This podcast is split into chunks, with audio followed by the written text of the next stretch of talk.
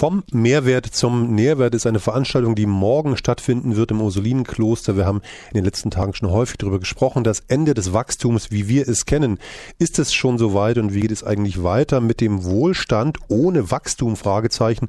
Perspektiven für eine Wende. Muss es denn eine Wende, eine ökonomische Wende geben oder was steht uns bevor? Das frage ich einen Mann, der ein Buch geschrieben hat über die Finanzmarktkrise, die große Finanzmarktkrise, eine staatswissenschaftlich finanzsoziologische Untersuchung. Die Rede ist von Professor Helge Peukert von der Universität Erfurt und den begrüße ich jetzt in der Leitung. Schönen guten Tag, Herr Peukert. Guten Morgen. Wie geht's denn weiter? Sie, wer kann das überhaupt voraussagen? Werden wir den großen Zusammenbruch der Währung des Euro haben? Wird der Dollar irgendwann zusammenbrechen? Wird die Weltwirtschaft zusammenbrechen? Kann das irgendjemand voraussagen? Nein, das kann keiner voraussagen. Die Dinge sind komplex und die Politiker sind desorientiert. Es gibt verschiedene Interessen sowohl was die unterschiedlichen Länder betrifft, als auch die Akteure in ihnen. Und wie es schlussendlich ausgeht, wissen wir nicht. Wir haben es hier mit einem großen europäischen Hühnerhaus zu tun in das der Finanzfuchs, äh, wie schon gelegentlich gesagt, öfters mal hereinschaut und dann fliegt alles wild durcheinander. Und wie das dann endgültig ausgeht, äh, das, das wissen wir nicht. Hm, das scheint aber doch äh, genügend Finanzwissenschaftler und Politiker zu geben, die äh, uns dann weismachen wollen, ja, das Tal ist durchschritten, die Krise ist vorbei und wir haben diese Finanzmarktkrise und die Wirtschaftskrise überwunden und wir haben jetzt den Aufschwung. Ist das ein Trugbild? wir haben die Krise in gewissem Sinne transformiert. Die äh, private, äh, die private Finanzwirtschaft war in äh, großen Problemen und der Staat hat äh, die Staaten, die europäischen Staaten und weltweit hat man äh, das nicht vor die Wand laufen lassen, weil man Angst davor hatte, dass sich dann Zustände wie zur Weltwirtschaftskrise ergeben. Stattdessen äh, durfte der Steuerzahler hier als äh, der große Rettungsanker einspringen und insofern haben wir eine Transformation von der eigentlichen Finanzkrise wie sie äh, Mitte bis Ende 2007 begann, die dann eben überführt wurde in eine veritable Staatsschuldenkrise. Mhm. Äh, haben wir nicht die, die Grundlagen des Kapitalismus ähm, ausgehebelt? Denn äh, wenn jemand Kredit gibt, denn das ist ja die Idee bei diesen Finanzmarktprodukten, wenn ich einen Kredit gebe als Bank, muss ich auch damit rechnen, dass der Kredit platzt, dass mein, äh, dass der Schuldner sozusagen sein Geld nicht zurückbekommt und dass ich Geld verliere. Das scheint ja bei diesem Spiel nicht mehr zu funktionieren. Die Banken müssen ja das Gefühl haben, sie werden immer gewinnen, weil wenn irgendwas äh, platzt, dann wird der Staat einspringen. Das ist richtig. Wir haben es mit einer Situation zu tun, die man als einen Sozialismus mit negativen Vorzeichen äh, äh durchaus äh, titulieren äh, kann. Ähm, äh, das ist insofern besonders merkwürdig, weil wir es ja mit einer konservativ-liberalen Regierung zu tun haben, die sich auf ganz bestimmte Traditionen, zum Beispiel des Ordoliberalismus und überhaupt des marktwirtschaftlichen Gedankens an sich berufen. Und da spielt ja das Prinzip der Haftung eine große Rolle. Das heißt, wenn ich jemandem einen Kredit gebe und dafür einen Risikozins kassiere und dass die Sache geht schief, äh, dann ist das meine Sache und nicht äh, die Angelegenheit von einem unbeteiligten Dritten, der davon vorher überhaupt nichts geahnt hat. Mhm. Das ist aber im Moment der Fall äh, mit den Rettungsschirmen. Es ist ja grotesk, dass man gesagt hat, dass die Zweckgesellschaften, die Regulierungsarbitrage gewesen sind, zur Finanzkrise beigetragen haben und man das jetzt auf allen Ebenen einschränken will. Und was hat die EU gemacht? Ein paar Tage später hat sie die größte Zweckgesellschaft, und Zweckgesellschaften gehören zum Schattenbanksektor, aufgelegt, äh, den die Welt je gesehen hat. Das ist schon eine, eine merkwürdige Situation. Mhm. Mit Sozialismus meinen Sie ja den Staatssozialismus, der sich um alles kümmert und der alles lenkt und leitet, also eigentlich die pervertierte Form des äh, Staatssozialismus? Genau so ist es, ja. Hm. Ähm, jetzt ist eine, eine, ganz eigenartige, eigenartige Situation. Ähm, die Währungen stehen ja zur Disposition und die Grundidee vom Euro scheint ja zu wackeln. Äh, was, was können die europäischen Nationalregierungen überhaupt noch machen? Sind die überhaupt noch handlungsfähig? Äh, ja, Sie müssten, äh, Sie müssten meiner Meinung nach zwei Dinge tun. Das erste ist, äh, Sie müssten äh, anerkennen, dass wenn ein Land insolvent ist, äh, dass das dann eben nicht zurückzahlen kann. Die große Unlogik der momentanen Situation ist ja, dass man einigen Ländern, Griechenland und anderen auch, ein, eine Einkommenskontraktion zumutet. Das heißt, der Staat soll sparen, die Löhne der Menschen werden gesenkt und, und, und. Das heißt, ihr Bruttoinlandsprodukt sinkt und gleichzeitig steigt aber der Schuldenberg. Das heißt, die Relation zwischen äh, dem, aus, de, aus woraus man das zahlen kann, die Schulden, und den Schulden selber, diese Relation wird immer größer und deswegen wird es von Tag zu Tag unwahrscheinlich unwahrscheinlicher, dass Griechenland da selber aus der Klemme rauskommt. Und da hilft auch keine weiche Umschuldung, die ja im Grunde gar keine ist, weil man ja die Banken untertänigst bitten will, dass sie also diese Anleihen verlängern. Und dann ist immer die Frage, ja zu welchem Zinssatz bitte? Und das soll ja zum gleichen Zinssatz sein. Das heißt, Sie verdienen gut, Sie holen sich für 1,25 Prozent das Geld bei der Europäischen Zentralbank und dann, ich weiß nicht, äh, wie, für wie viel das jetzt gedacht ist, für sieben äh, Prozent beispielsweise kaufen Sie dann die griechischen Staatsanleihen. Wenn ich eine Bank wäre, würde ich Herrn, Herrn Schäuble danken, würde nur darauf hinweisen, dass es sich hier eigentlich um überhaupt keine Umschuldung handelt. Hm. Herr Schäuble ist aber doch derjenige, der sagt, die privaten Gläubiger, also die Banken, müssen endlich auch zur Kasse gebeten werden. Da scheint er ja allein auf weiter Flur zu sein, oder? Oder? Na, da bin ich mir nicht so sicher. Äh, es ist ja die paradoxe Situation, dass der Privatsektor, also zum Beispiel die Chefsvolks, äh, Chefvolkswirte von der Deutschen Bank und anderen, dass die sagen an einer Umschuldung und an einem Herd.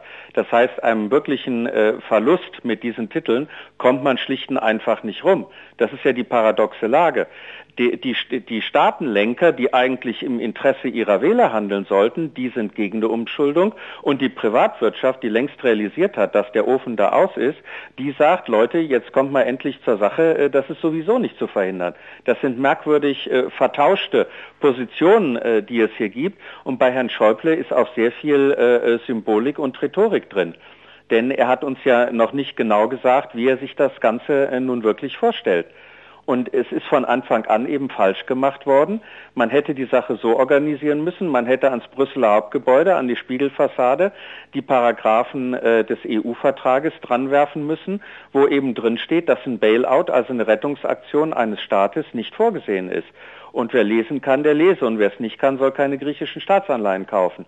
Dann hätte man ein bisschen gewartet und dann hätte man sagen müssen, wir sind ja aber nicht so, die staatsnahen Banken, zum Beispiel in Deutschland die KfW, die kauft dann die Anleihen, kauft sie ab, indem, sie, indem es einen Haircut gibt, meinetwegen 40, 50 Prozent, indem der Rest verlängert würde von der Laufzeit, damit die Griechen Luft kriegen und zu einem deutlich reduzierten Zinssatz, weil ja jetzt der Staat dafür haftet. Das wäre eine reelle Angelegenheit gewesen. Da hat man sich aber gefürchtet äh, vor Dominoeffekten, die wir jetzt sowieso haben, weil die Finanzmärkte sowieso äh, äh die Insolvenz praktisch schon vorweggenommen haben, weil diese Staatspapiere ja jetzt nur noch 40, 50 Prozent wert sind. Eine absurde Situation, eine komische Situation. Sie sagen, der Ofen ist aus. Meinen Sie den Ofen des äh, Finanzplatzes, äh, des sich verselbstständigen Finanzmarktes oder meinen Sie auch die Weltwirtschaft, die ja schon noch tuckert? Ja, die Weltwirtschaft, äh, die tuckert wieder, äh, äh die tuckert wieder äh, ganz beträchtlich. Und es ist ja merkwürdig, dass man in Deutschland auf die Exportüberschüsse so stolz ist, die ja gleichzeitig das Problem der Defizitländer sind. Denn des einen Überschuss ist ja des anderen Defizit.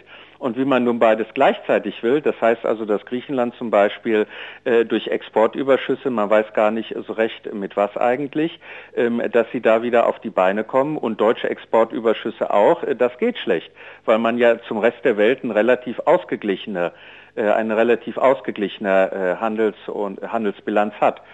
Und äh, die Weltwirtschaft brummt wieder und mit ihr natürlich auch die, die Umweltzerstörung, der CO2-Ausstoß, das Abholzen der Wälder, die Zunahme der Vermüllung der Meere und all dieses.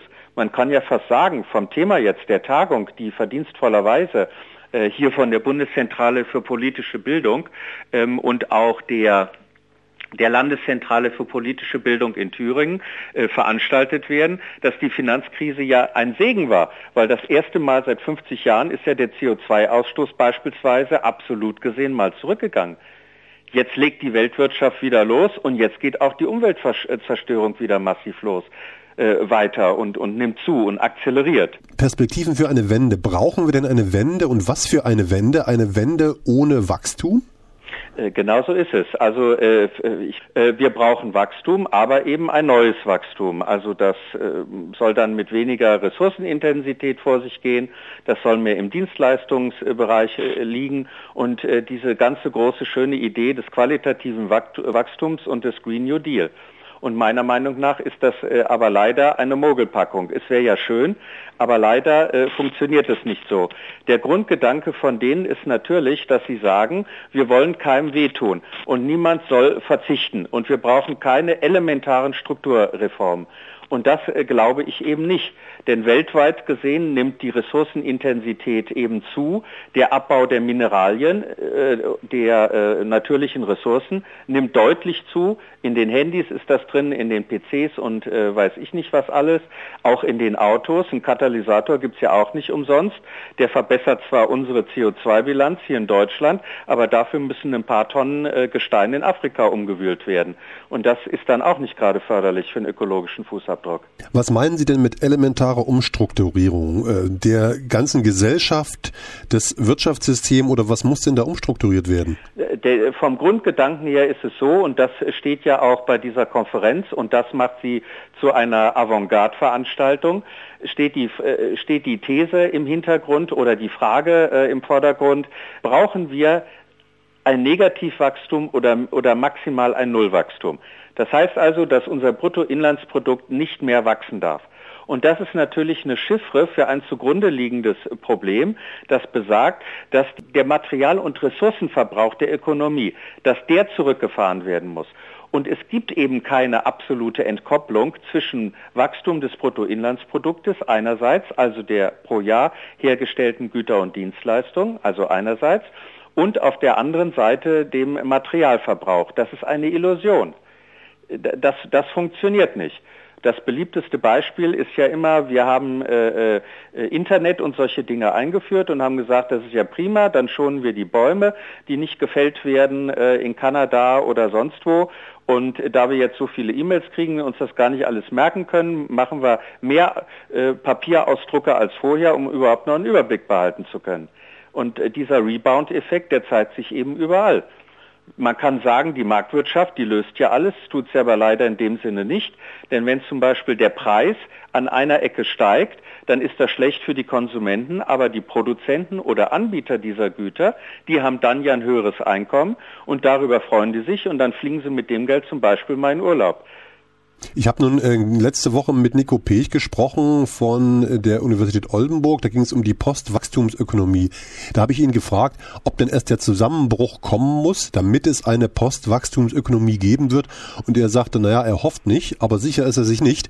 Ähm, denn wahrscheinlich müssen die Menschen erstmal Schmerz erleiden und das äh, ja, dann tragisch erleben, dass es zusammenbricht. Er hat trotzdem die Hoffnung gehabt, dass die Einsicht kommt.